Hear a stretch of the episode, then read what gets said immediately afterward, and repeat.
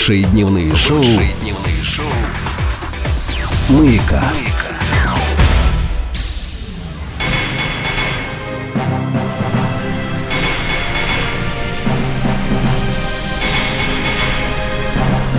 Собрание слов с Андреем Максимовым. Здравствуйте, в эфире «Маяка» Андрей Максимов. Сегодня у нас в гостях человек, которого как-то он мгновенно стал всем известен. Вот как-то мгновенно. Зовут его Жора Крыжовников. Это режиссер, режиссер э, вообще он режиссер много чего, но в частности он режиссер фильма «Горько» и «Горько 2». «Горько 2» сейчас выходит на наши экраны. В связи с этим мы Жору позвали. Здравствуйте. Здравствуйте. На самом деле хочу вам сообщить, может быть, вы не в курсе, вас зовут Андрей Николаевич Першин, а также, когда вы снимаете сериал «Кухня», который тоже, наверное, наши слушатели знают, вы называетесь Иван Тахтамыш. Вы хотите прожить несколько жизней? Вы знаете, это детская игра. Я э, с, там, я не знаю, ну, с, с третьего класса все время придумывал все разные имена и все время разными этими именами подписывался. Вот, э, когда была а такая вы сами возможность. спрашивали себя, а что такое, почему так происходит, что такое с вами, почему так делаете? Не знаю, вы знаете, мне больше всего хотелось э, побыть, наверное, кем-то другим. А, возможно, выдать себя за кого-то другого. А вам Вот. себе что-то не нравится? Да нет, наоборот, я, мне кажется, слишком, слишком к себе хорошо отношусь и, в общем, занимаюсь а- аутосмирением таким периодически своего эго. Вот. Так, секундочку, подождите. Это что такое аутосмирение? Но Это- это, шутка. А, Мне прежде всего кажется в ам, псевдониме интересным то, что ты, в общем, отказываешься от себя. Вот ты становишься кем-то другим, неназванным, Ну тогда ты должен, вот э, если ты к себе хорошо относишься, то зачем же оставаться самим собой хорошим? Именно потому, что одной из больших проблем, мне кажется, нашей индустрии и телевизионной, и кино является, ну, как бы, рост эго. Люди очень любят себя, только о себе говорят, только себя, свое имя продвигают, э, и эго больше человека. Не, вот его я, то ядро, которым он должен быть, наверное, каким-то небольшим, маленьким, э, становится огромным, закрывает вообще от человека э, внешний мир. Он видит только себя, потому что он, вот это эго разрослось. Поэтому я и говорю, что вот это смирение, оно То есть э, большое количество важно. псевдонимов – это э, возможность стать более смиренным для вас. Да, есть замечательный фильм Винсента Минелли, он называется «Злые и прекрасные», про, значит, золотую эру Голливуда. И там продюсер спорит с режиссером и спрашивает его, почему он там снимает сцену так или иначе. И режиссер, э, такой в образе Штронгейма, ему говорит, вы знаете, для того, что вы, если хотите снять сцену лучше, чем я, есть только один путь, снимайте ее сами. Вот. Но я вам должен сказать, что самое важное, что должно быть у режиссера, это смирение. У вас есть смирение и уходит, покидает съемочную площадь. Вот прежде чем мы будем говорить про ваш фильм, я все-таки хочу э, на этом остановиться, на смирении. Профессия режиссера, как и профессия телеведущего и сценариста, довольно наглая профессия. Да. Потому что человек говорит, ребята, я вам сейчас расскажу историю, и в результате вы, э, вы зарабатываете фильм зарабатывает в 16 раз, да, в 16 Да. раз больше, чем было вложено в эту картину. Но это наглая история. Я вот сейчас вам расскажу, а что я должен смотреть вашу историю? А решил, говорит, вот смотрите, тебе будет интересно. И тем не менее, вам кажется, что человек, который идет на то, чтобы рассказывать историю людям, должен быть смиренный? Конечно. А, э, ну, важен баланс. То есть э, одним смирением кино не снимешь. А что еще? Ну, конечно, надо быть уверенным в себе. То есть вот все остальные качества находятся по другую как бы сторону, на, на другой чаше весов. Надо э, быть уверенным в себе, надо знать, чего ты хочешь, надо очень точно управлять людьми, надо быть волевым, потому что э, люди не только не очень знают, почему им надо смотреть, они еще не знают, почему они должны с тобой вместе работать.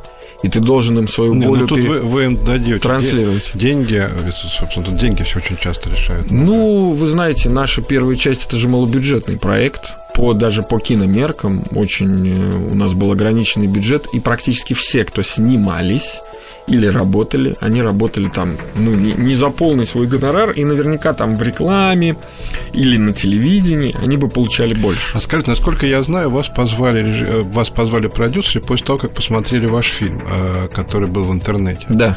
А как это происходит практически? Вот вы сидите дома, вам звонят... Вот так вот такая сказка голливудская? Да. Прям так Я- было? Э, снял короткометражку, выложил ее в интернет, и через какое-то время мне ВКонтакте написал Леша Казаков, сценарист, что вот э, мы вас рассматриваем как кандидат, как бы с вами познакомиться. Мы с ним списались, встретились сначала с ним, он рассказал о проекте, потом представил меня продюсером, я продюсерам рассказал о том, что я там увидел вот в этой первой версии сценария. От первой до последней прошло 9 драфтов, то есть мы, в общем, 8 раз А что переписали. это за люди, которые решились доверить полнометражный фильм человеку, который до этого ставил спектакли в театре и снимал короткометражки, э, которые, которые располагал в интернете? Доверить ему серьезный такой проект. Это что за люди? Это Тимур Бекмамбетов. Начнем с него. И его тяга к экспериментам и жанровым а, у него большая. И э, мы не единственный эксперимент, который делает студия Базилевс. Я думаю, что прежде всего его смелость. Это его смелость. Ее не объяснишь, почему он такой смелый, почему вот ему было достаточно там поговорить со мной один раз на нашей общей встрече и доверить. А он вас допрашивал? Вот как происходит Мы разговор скорее- продюсера с режиссером, после чего режиссера берут кино? Э, э, Были еще продюсеры Илья Бурец и Дмитрий Нелидов, с которыми я общался больше и рассказывал о том, что мы э, должны сделать. А уже потом они меня привели к Тимуру. Этот разговор состоял прежде всего из ну, оценок там, драматургии. То есть я пришел с заявкой, мы вместе с Алексеем Казаковым подготовили новую заявку вместе с моими предложениями и пришли ее защищать. И разговор, в общем, был достаточно конкретный. И он вас не спрашивал, там, как вы относитесь к искусству, э, ваши взгляды на тра-та-та? Нет. Вот Такой конкретный разговор про... про то, э, что в истории должно происходить, кто главный герой, что ему мешает. Андрей Максимов и его «Собрание слов». Вот мы так постепенно подходим к фильму э, «Ну, Горько-1», а теперь «Горько-2». Вы сказали, когда говорили о том, что должен режиссер, он должен тот и тот, должен понимать, зачем. Вот скажите мне, пожалуйста, зачем вы сняли фильм «Горько»? Зачем? Ну, с- Это смотрите, вы сказали, что режиссер должен понимать, зачем. Вот я хочу понять, зачем. ну, я попробую вам ответить. А, Режиссер в моей в моем мировоззрении это рассказчик истории, прежде всего. Поэтому мой интерес рассказать э, ну, необыкновенную историю, которую еще не слышали. Это самое главное. То есть э, тут не, не для того, чтобы что-то произошло, а потому что у меня есть что-то, чем я хочу поделиться. То есть здесь потому что важнее зачем. То есть вы, вам артхаус не нравится? Вот Ну, когда долго ничего не происходит, никакой нет, истории не, нет. не нравится. Не нравится за исключением того артхауса, который расширяет э, язык кино, делает само кино, э, ну, э, расширяет в том числе и формальные приемы. То есть режиссер это человек, который рассказывает истории для, для того, чтобы люди пришли и узнали что-то, чего они не знают. Да? Так я понимаю ваш ваш Да, да. Мое А, а, когда вам показали первый вариант этого сценария, вам понравилось это почему? Потому что вам просто предложили снимать кино или потому что в самой истории было что-то, что вам было очень интересно? В этой истории было главное – кульминация. Вот практически все поменялось. Герои, их имена, статусы, место жительства, они переехали из Москвы в Геленджик и так далее. Поменялось все. Но вот сцена в автобусе, в автозаке, примирение семьи было изначально. И в этой сцене не поменялось ни слова. И вот это было очень круто. Ради этой сцены, эту историю и стоило рассказывать. Скажите, пожалуйста, среди ваших друзей и знакомых есть люди, похожие на героя фильма «Горько»? Конечно, есть. Друзья. Друзья, ну, я, я так скажу, у каждого героя есть прототип. У- у- Нет, то, что всех. такие люди есть, у меня не вызывает вопрос. Меня вызывает вопрос, э, мне интересно понять, режиссер дружит с такими людьми? А Вот с ему- какими с такими? Вот, Там э, просто, ну, Они все, 100. нет, но они все, э, давайте брать главных героев, они Да. все, в общем, достаточно похожи друг на друга по характеру, по своему. Вы имеете в виду молодоженов? Ну, например, молодоженов, например, их родителей. Э, Дело в том, что когда я говорю, что у каждого есть прототип, я не- не имею в виду человека, которого я увидел на остановке. Естественно, это мой знакомый, а иногда и друг. И черты моих близких людей, конечно, переходят из там области моего знания в, в драматургии. Эти люди вам симпатичны. Да. Чем? А, мне кажется, что они без живут без спланированного зла. Вот эти герои, Ну, совершают его случайно. да. Вот это, такое. и, это хорошо. Почему хорошо? А Не, что зло это хорошо? Вы сказали, что они вам симпатичны. Ну, симпатично, да. Но мы э, разве мы безгрешны? Разве мы не совершаем ошибок? Весь вопрос, если человек делает спланированное зло другому, вот, это я не могу простить. Если человек знает, что он э, ну, делает больно, простить такие вещи, ну, я, я лично Ну, считаю вот у вас там есть персонаж, который всех бьет все время. Да, Саша Паль, артист, исполнил эту роль. Да, роль исполнена. Кстати, сказать, то, что у вас там блестяще играют актеры все. э, и зна- знакомая мне тысячу лет Лена Валюшкина вдруг там играет совершенно неожиданно маму, и очень-очень все это хорошо. Вот этот человек вам симпатичен, потому что он не подозревает, что через каждые пять минут он будет кого-нибудь бить, но бьет. Он Да. хороший человек. Почему хороший? Ну, Но почему симпа- вы ставите... симпатичный вам Ну, человек. зачем вы упрощаете? Это просто совершенно же не так. Симпатичный человек, я его понимаю, я э, считаю, что этот человек достоин в тот момент, когда он там с ним происходят какие-то вещи, не каждую секунду, но в моменты там пика своей человеческой формы он достоин сочувствия. Это не значит, что все, что он делает, я принимаю и смотрю на это с Вот для восхищением. меня вот интересный такой вопрос. Вот э, этот человек достоин сочувствия. Замечательно, конечно, и замечательно, что вы рассказываете люди, которые достойны сочувствия. Представим себе, что вы идете по улице, и у вас хвостик, например, э, или вот у вас на куртке что-то написано. Человек вас бьет только за то, что у вас хвостик. А он такой человек. Этот человек, он может все равно достоин сочувствия. Вот в тот момент, когда он вас бьет просто так, он достоин сочувствия. Ну, мы сейчас, если говорим о реальности, конечно, нет. А, а кино чем в этом смысле отличается от реальности? Ну, смотрите, я рассказываю о героях. а Это не значит, что как только я рассказываю о каком-то герое, он хороший. Понимаете? Нет, я поэтому вас спрашиваю, симпатичный он или нет. Я же не... Нет, к- э, человек, который совершает зло, он там недостоин, э, должен быть наказан и так далее. Но Но он это не со- значит, что я должен с презрением об этом герое говорить. он же Вот совершает- я хочу, чтобы вы поняли эту разницу, понимаете, чтобы услышали. Я его не презираю. Я А. понимаю, что он человек. Не презираете? Он может быть плохой даже человек, плохой. Ему надо исправляться. Ему нужно работать над собой. Но я его не презираю. А? Не а презираете? сочувствую.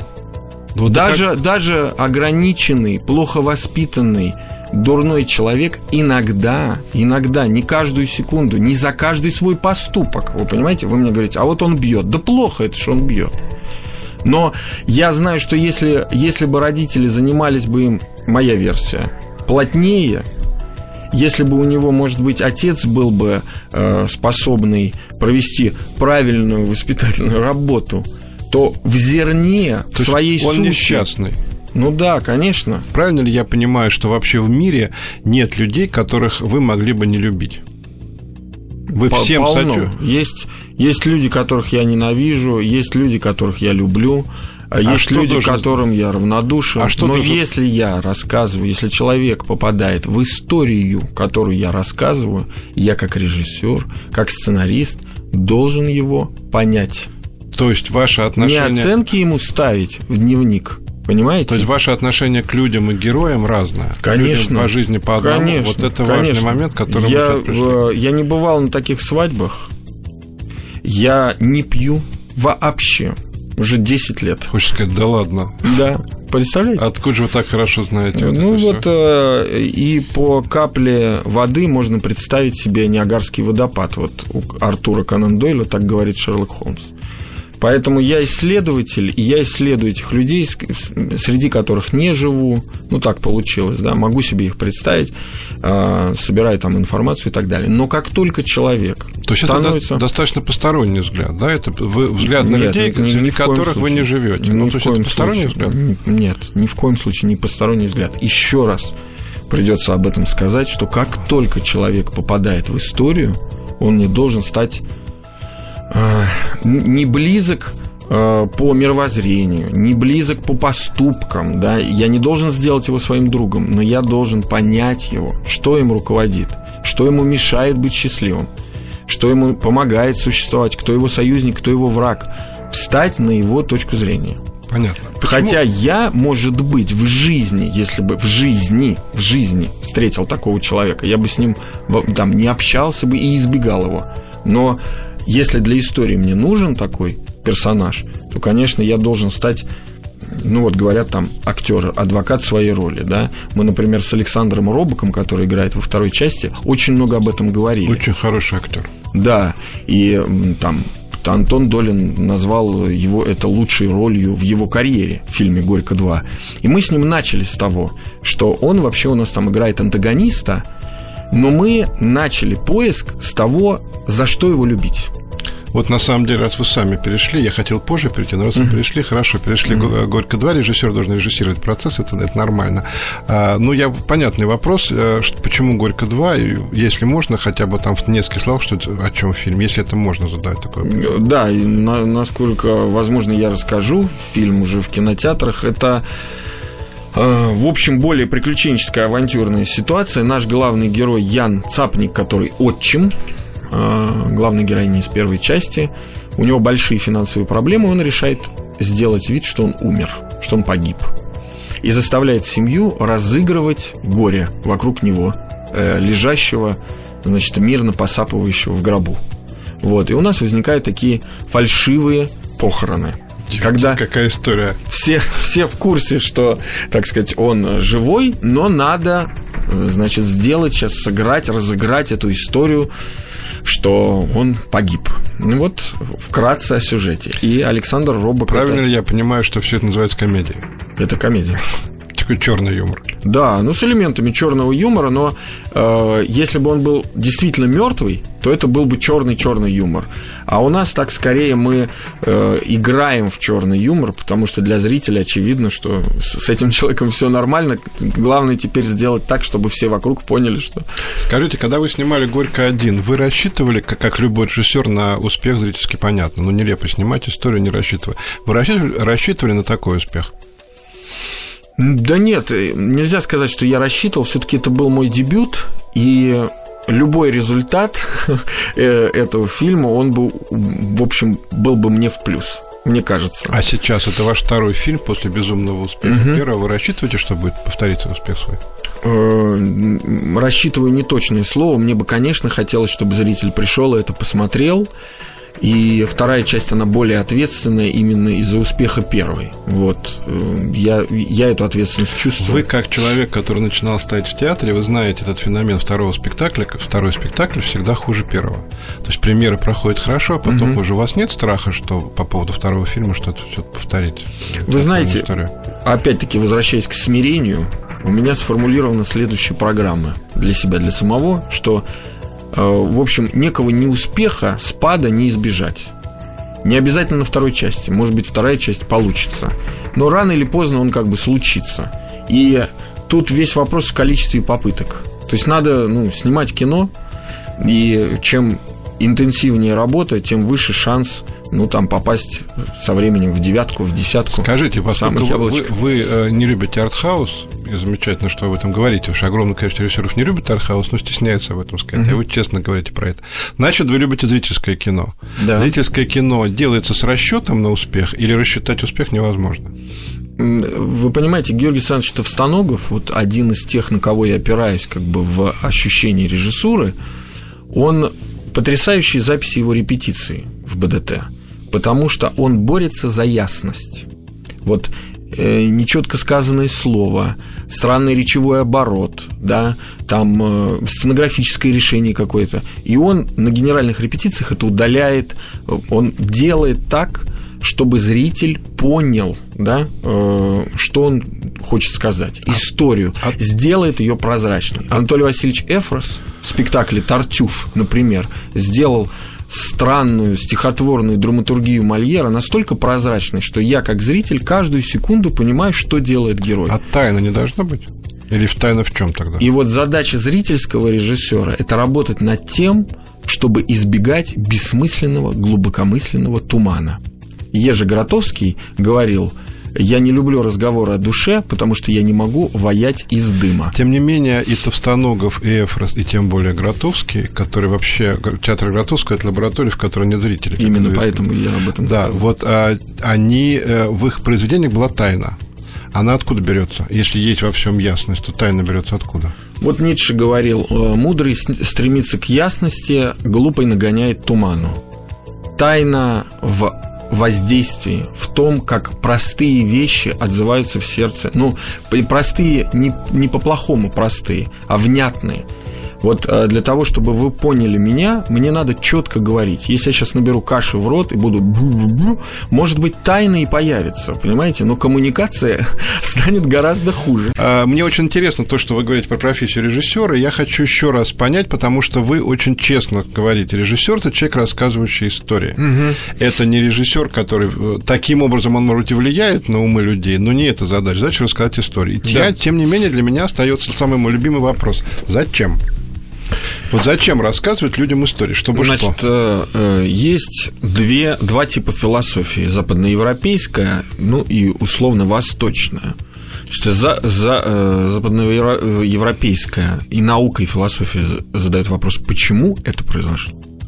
А восточная философия задает вопрос, зачем.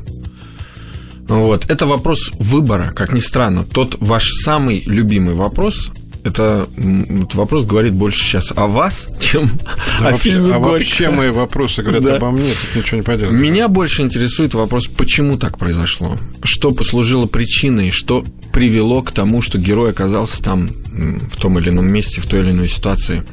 Что было до? Это мой вопрос.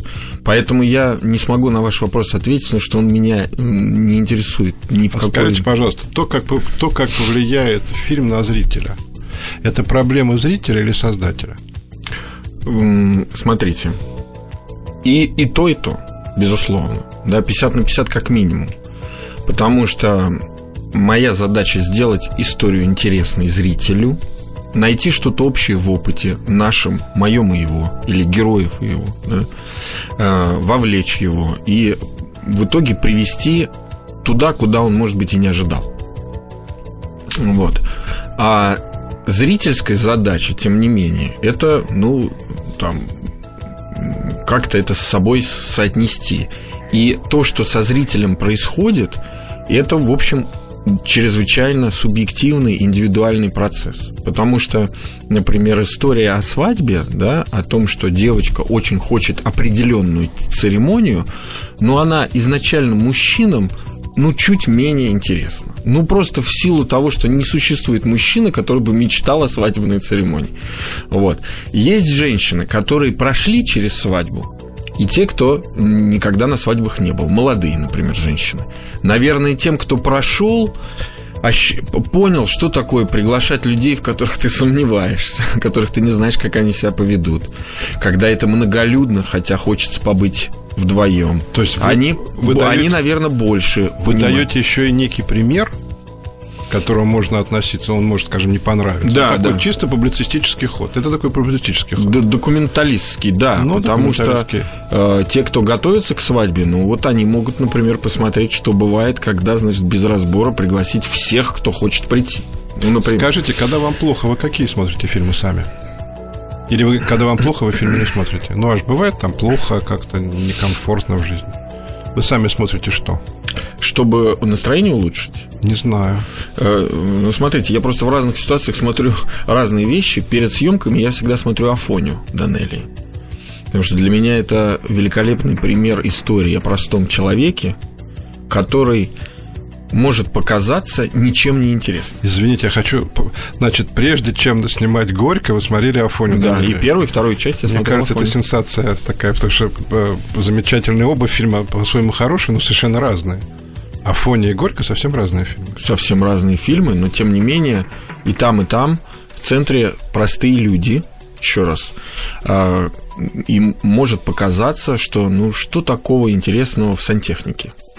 Вот что такого? Ну что, он не очень образованный, не богатый, не счастливый, да и не очень красивый, и не очень воспитанный. Вот, казалось бы, одни потери у нас. А тем не менее, это герой, который привел в кино 40 миллионов человек в свое время и 15 место среди самых посещаемых фильмов советского проката занимает. Это достойный результат, когда мы рассказываем простую историю без приключений. Он не находит ни миллион долларов, да, его не похищают инопланетяне. Ничего не происходит, ну, такого сверхъестественного. А это как магнит манит зрителей и меня. Я не могу оторваться. Это вы смотрите перед съемками. Да. А когда, ну вот, я не, знаю, я не знаю, просто, может быть, режиссеры вообще не смотрят фильмы, по-разному бывает. А когда как-то муторно на душе, хочется вот что-то получить от чего-то удовольствие, вы ставите какой диск? Ну, есть американская комедия. Во-первых, я люблю Данелию, я, ну, скорее всего, поставлю Кинзадзу. Вот, мне очень нравится. И, но из американского безумного веселого кино «Лжец-лжец» с Джимом Керри, такая комедия, которая, ну, это просто аттракцион актерских способностей, значит, упомянутого Джима. Андрей Максимов и его «Собрание слов». А скажите, пожалуйста, вот вы говорите про Данелию, ну, я не могу сказать, что Кинзадза такой прям ясный фильм, хотя он великий. Почему? Он, ну, потому что там не все понятно. Там на самом деле огромное количество людей, просто ничего не понятно. И поэтому у него не Мне- было мне у, не- у него не было такой кассы. Но вопрос А, не вы. А мультфильм вы видели? Мультфильм видели? Нет, мультфильм, к сожалению, не видел. Очень тоже хорошая, э, хорошая история. А Вы в своем творчестве идете другим путем, чем Данелия. Вы идете каким своим путем. А почему вы не хотя бы в первых картинах очень же известно подражательство, желание сделать по- по-своему? А я подражаю. В первой картине Ларсу фон Триеру. И его, его догме. То есть вы любите Данелия, а подражаете Триеру. А почему? Я так? люблю Данелли, Триера, Винсента Минелли, Джона Форда, Рауля Волша. Я люблю очень много и разного кино Спилберга, Скорсезе. Понимаете? Ну, и, им, я надеюсь, когда-нибудь тоже попробуют поподражать. Э, Ларс фон Триер рассказывал истории э, и рассказывает их э, вот таким же языком, в общем, субъективной очень камеры, которая здесь и сейчас вместе с артистами монтирует разные дубли, ну, принципиально разные, мизансценические, очевидно из разных кусков собранные для того, чтобы достичь максималь- максимального эмоционального воздействия. Поэтому ну, я как начинающий режиссер тоже иду, в общем, путем использования, по крайней мере, приемов. Я не хочу сказать, что мы воздействуем так же, как фильмы Триера, которые я очень люблю и ценю, но мы, мы используем его находки. Вы помните первый съемочный день фильма «Горько»? Да. Было как? Было классно, здорово, что вот я вот полнометражный фильм, и вот я режиссер, или было страшно, или было столько дел, что было не до эмоций. всегда одно и то же. Первый день очень страшно. И более того, страшно сказать э, первый стоп. Даже не начали, а не стоп. мотор, а стоп. Да, потому Почему? что первый дубль, он самый неудачный из всего, что будет сделано. Потому что никто не готов, и свет еще не, не стоит, и оператор еще не пристрелялся, и реквизит не довезли, и так далее. И поэтому первый дубль, как, как правило, это ад. И в этот момент закрадывается сомнение, что ничего никогда не получится, и просто надо бежать. Просто сейчас ловить такси. Вот. И как бы это происходит и на короткометражках, и на полном метре. Ну, это происходит регулярно, поэтому я даже как-то себя готовлю, что сейчас будет страшно, сейчас ничего. Но первый дубль будет плохой, не убегай. Но все равно каждый раз вот э, говорю стоп и думаю, сейчас все, наверное, на меня смотрят и, и понимают, что я самозванец. А что, а что помогло вот именно вот молодой человек, первый полный метр, первый дубль ужасный. А что помогает все-таки обрести силы в такой ситуации? Попытки. Надо, надо идти дальше. Надо тут же второй. Какие-то поправки третий. Ну и просто войти в ритм и через какое-то время вот с первым, с первым актерским попаданием, с удачным кадром потихонечку возвращается уверенность, что нет, не все потеряно, надо просто стараться, пытаться идти дальше. Вы э, начинали в театре, может быть, не все знают, что вы начинали в театре, а потом вот сняли короткометражный фильм, потом вас позвали снимать полный метр. Вы стали снимать кино, потому что вам хотелось большую зрительскую аудиторию, или потому что э, для самореализации был необходим фильм?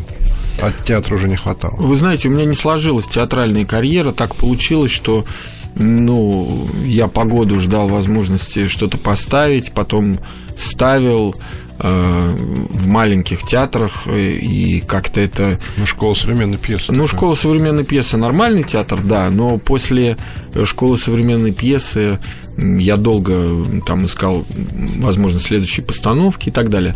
Ну, в общем, э, история в том, что мне не хватало работы. Мне не хват... не- не- Дело было не в аудитории, а именно в том, что мне хотелось быть более интенсивно погруженным ну, вот в ежедневный рабочий процесс. Потому что в театре репетиции с 11 до 3 полдня ты, значит, изображаешь из себя деятеля искусств.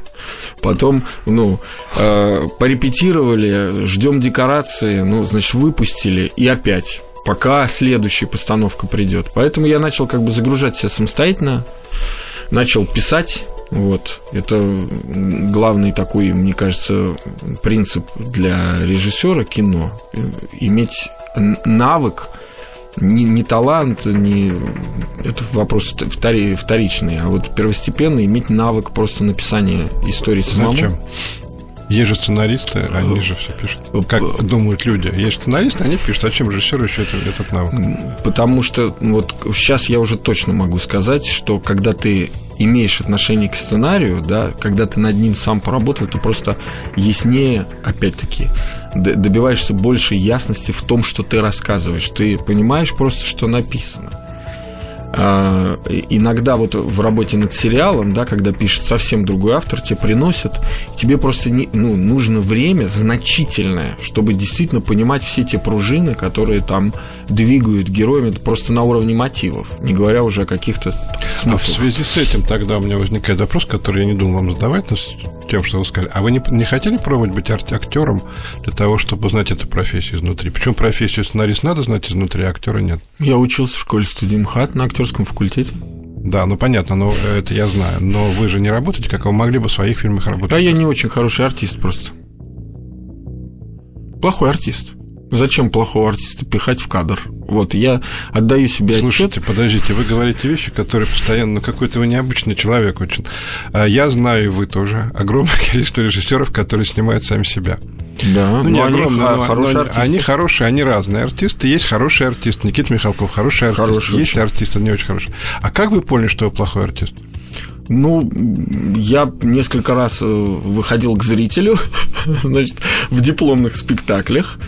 Вот, и я понял, что я очень нестабильный. То есть я могу сыграть, э, особенно с каким-нибудь хорошим режиссером, но сам с собой хорошо я сыграть у меня не получится. То есть у меня как актером я собой управлять не умею. У меня нестабильный аппарат, вот, и ну, я вижу, людям не нравится. я не хочу их. Слушайте, смотрите, вы говорите об этом со смехом. Да. Что, что прекрасно. Но вообще же трагедия такая.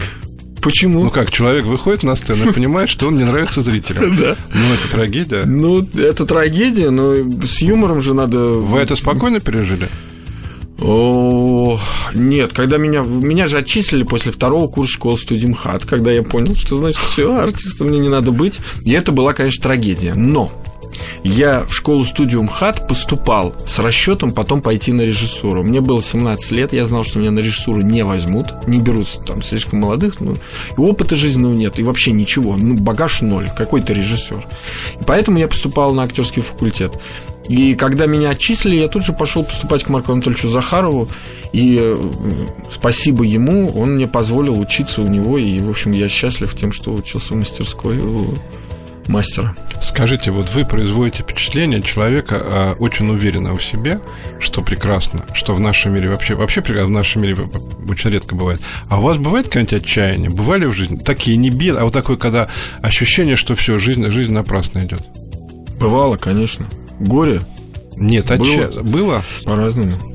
Как все люди. То все-таки вы не жили. Вот вы производите вообще железного человека, которому скажешь, что он плохой артист, он вышел, зашел в соседнюю дверь, стал режиссером. Это все-таки не совсем так. Нет, это далеко не так. Э, это наработано, это тоже навык быть уверенным, это, это тоже, в общем, для режиссера нужно. Жора Крыжовников у нас в студии. Для меня абсолютно раскрывается человек невероятно. Мы продолжим и закончим скоро это э, раскрытие, но еще будет небольшой фрагмент у нас.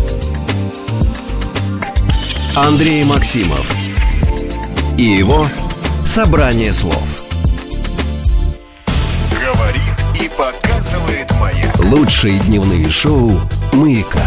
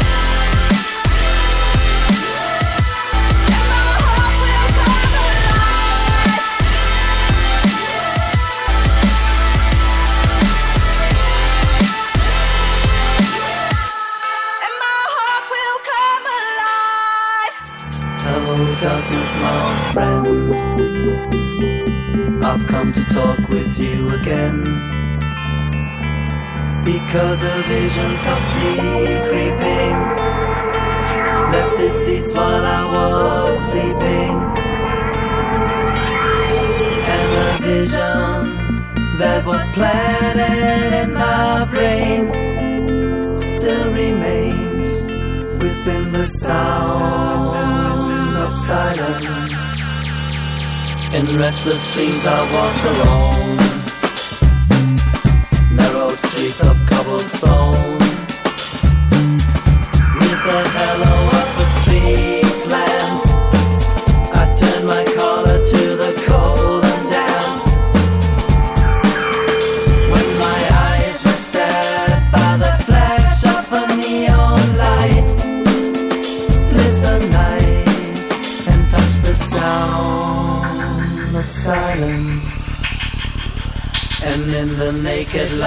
Oh.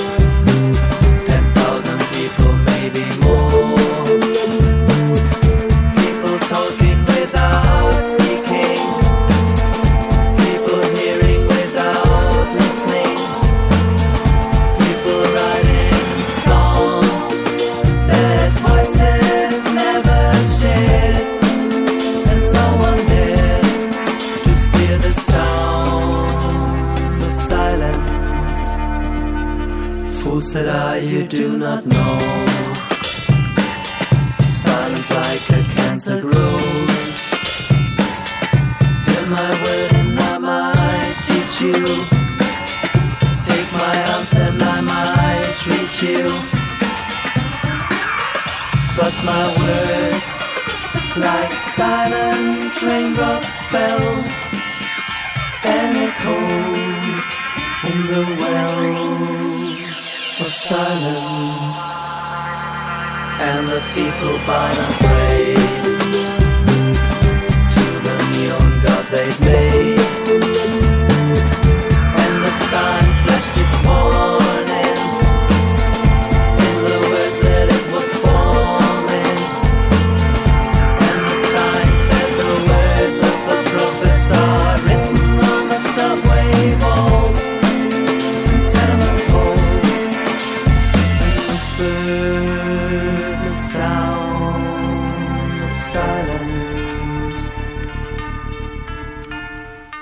Жора Крыжовников сегодня в студии «Маяка». Андрей Максимов пытается понять этого человека. Нелегко, нелегко, но э, невероятно ужасно интересно. Я вам задам вопрос э, из жизни, который вы не помните, из советской жизни. Я вам задам Ну, вопрос. чуть-чуть помню, я был Да. пионером. Да, вот очень любили тогда задавать такие вопросы. Есть ли у сегодняшнего режиссера задача? В чем задача современного кинорежиссера? Вот я вам задам такой вопрос занудливый. Это вы задаете свой любимый вопрос «Зачем?», только его переформулировав. Потому что... Наверное, да, да, да. да. Да, Но но... я не могу от одной беседы сразу отказаться с любимым вопросом. Может, со временем это произойдет, пока этого еще не случилось. Э, Я тут просто не помощник и не ответчик, за, во-первых, за режиссеров вообще, потому С что вашей я точки зрения. частное лицо, а мои, мои задачи быть интересным, а, в общем, до определенной степени развлекать зрителя. Вот есть замечательное у Мартина Скорсезе высказывание о том, что режиссер это контрабандист. Э, Контрабандист в том смысле, что, конечно, есть темы, которые меня волнуют больше, чем среднестатистическая тема. Есть вещи, о которых мне хочется сказать, но я должен сделать это так, чтобы зритель э, ну, э, не воспринимал меня как ментора, как проповедника, да, не то, что вот я сейчас встал, смотрите, я вам сейчас важные вещи буду говорить, соберитесь, друзья. Нет, я рассказываю историю, ну, стараюсь, рассказываю историю, попутно затрагивая то, что у меня болит, то, что меня волнует, то, что меня беспокоит. Вот, но я это делаю, ну, как бы позиции рассказчика. Сейчас я вам задам вопрос, зачем с третьей стороны. А, Так. Мне кажется, что любое кино – это приключение для зрителя. Ты приходишь в зал и испытываешь некоторые приключения. Оно может быть скучным и каким угодно. Приключение должно на тебя влиять. Как вы, вы э, хотели, чтобы зритель из вашего, после вашего... Вот сейчас вышел «Горько 2». И идет уже в кинотеатрах, чтобы зритель после фильма вышел каким? Э, Для меня тема Горько 2 это семья. Вот э, в первой части они стали семьей, становились семьей и объединились в конце, пошли камушки кидать и, в общем, радоваться. А вот что это такое быть семьей? Какие там испытания? Что, э, ну, что, как можно стать родным человеком? Вот еще вчера это была мама, значит, моей девушки, а теперь она вроде как мне Вот родственница. это всегда ужасно. Ты влюбляешься в одну девушку, а должен любить огромное количество Количество людей, которые с ней. Это меня Вот. поражало, да. Да, вот что это родной человек. И э, наша история, мне кажется, она очень семейная, вторая часть. Она, говорят, что смешнее, я в данном случае отдаю значит, на откуп зрителям. Некоторые говорят, что интереснее вторая. Кто-то говорит, нет, ну вот первая, конечно, меня там... Ну, это, ну тут э, надо смотреть и решать зрителям. Конечно, сам- удивительно. Режиссер, что режиссер должен говорить, этот фильм смешнее, интереснее, должен же э, Я знаю, что зритель, зритель решит. Я, что бы я ни говорил, какие бы я сейчас лозунги тут не разворачивал, зритель придет и поймет. Вы прекрасно понимаете, что любой человек на моем месте после вашего монолога задал бы вам вопрос, есть ли у вас семья. Конечно. Я женат, счастлив, у меня дочь. Вот, и я знаю, что я без семьи бы ничего не сделал. Это вообще некая э, семья, это такой спасательный круг, малый круг твоей жизни, в котором, в общем, вся, вся энергия и лежит. Если там не лады, то как вообще можно справиться с тем, что во внешнем мире А творится? сколько вашей дочери лет? Пять? А если в семье не лады, то что делать? Справиться, вы говорите, да. Я абсолютно с вами согласен. Я вообще считаю, что мужчина реализуется через женщину. И если женщине не повезло, то плохо. А что делать? Вот нас Если слушает, женщине не повезло, вот нас слушает огромное количество мужчин, которые ощущают себя одинокими, рядом с которыми нет надо женщин. следующий искать тогда. Вот. А как, как что делать? Как, ну, как ходите искать, тут как? Вот мне повезло, я нашел. Я, я не скрываю, что мне повезло.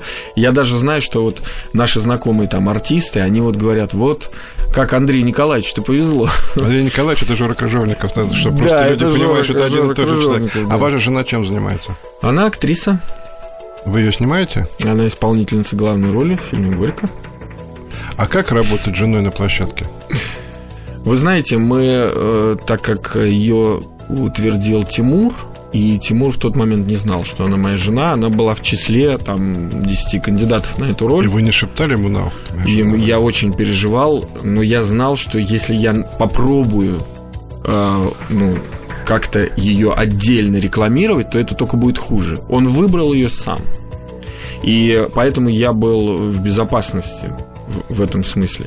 Но э, мы вели себя так, что на первой части, например, Ян Цапник, исполнитель роли э, отца ее, не знал, что мы женаты. Вообще группа не знала, что мы женаты, потому что мы поддерживали такую дистанцию на площадке, чтобы никому не мешать нашими отношениями. Это же очень э, деструктивно, когда вот э, демонстрируется, То демонстрируется есть, чувство. подождите, мало того, что вы занимались съемками фильма, что, как мне кажется, очень сложная история. Так. Так вы еще думали в голове, чтобы вот с любимой женщиной, которая не хочет держать дистанцию, с любимой женщиной держать дистанцию никогда не хочет. Что все-таки еще дистанцию, вот еще такая была у вас задача. Плюс Такая задача была, потому что э, зато мы, как бы, это было более эффективно. Можно было не держать дистанцию после съемок, они закончились и все. Пожалуйста, дистанция ушла. Но там на площадке э, 200 глаз, и нужно было... Ну, и я поэтому считаю, что это, в общем, наше маленькое достижение, что там костюм, э, ну, службы, в том числе, с удивлением Это не маленькое достижение, это очень... на для- 20-й смене, где-то там за, за 2-3 три дня до конца съемок, группа узнала, что мы муж и жена. Это, мне кажется, серьезное достижение. А в «Горько 2» ваша жена не снимается? Снимается, Тоже в главной роли? да. А там уже все знают. Ну, там уже все знали, но мы сохранили вот эту, э, как сказать, вот этот принцип отношений, что все личное и все эти вещи, они остаются за съемочной площадкой и также, на, в общем, на общих правах. Я даже думаю, что отчасти ей тяжелее, потому что Почему? я от нее требую больше. Вот. Она не ругается потом с вами, когда домой приходите? Нет, я ругаюсь. Скорее, я говорю, сегодня ты- это было не идеально, то, что ты Дома. делал. То есть, да. то есть у человека отдыха, Нет, на- человека на- отдыха нет. На площадке просто я это делаю, ну, так сказать, так же, как с другими артистами, а еще дома добавляю. А, Я хочу мне все, что мне остается, сказать, что сегодня у нас в гостях был Жора Крыжовников. Я стараюсь на маяке делать то же самое, что я делаю всюду, где я прихожу. Я стараюсь пытаться понять людей. Это самое любимое мое занятие. Я первый раз, вот первый раз в жизни вижу этого человека. Мне кажется, что а, я еще раз убедился, точнее, в том, что никогда не бывает успех случайным. Случайные люди не делают успех. Если фильм успешный, значит, его сделал какой-то необычный человек. Вот мне кажется, что Жора Крыжовников необычный человек. И поверьте мне, Спасибо. что у меня огромный опыт общения с разными. Человек совершенно необычный, интересный. И я, во всяком случае, с интересом пойду посмотрю фильм «Горько 2» и с интересом буду ждать того, что вы сделаете дальше. Спасибо большое всем, кто нас слушал. огромное. С вами был Андрей Максимов. Всего доброго, до свидания. Пока. До свидания. Андрей Максимов и его «Собрание слов».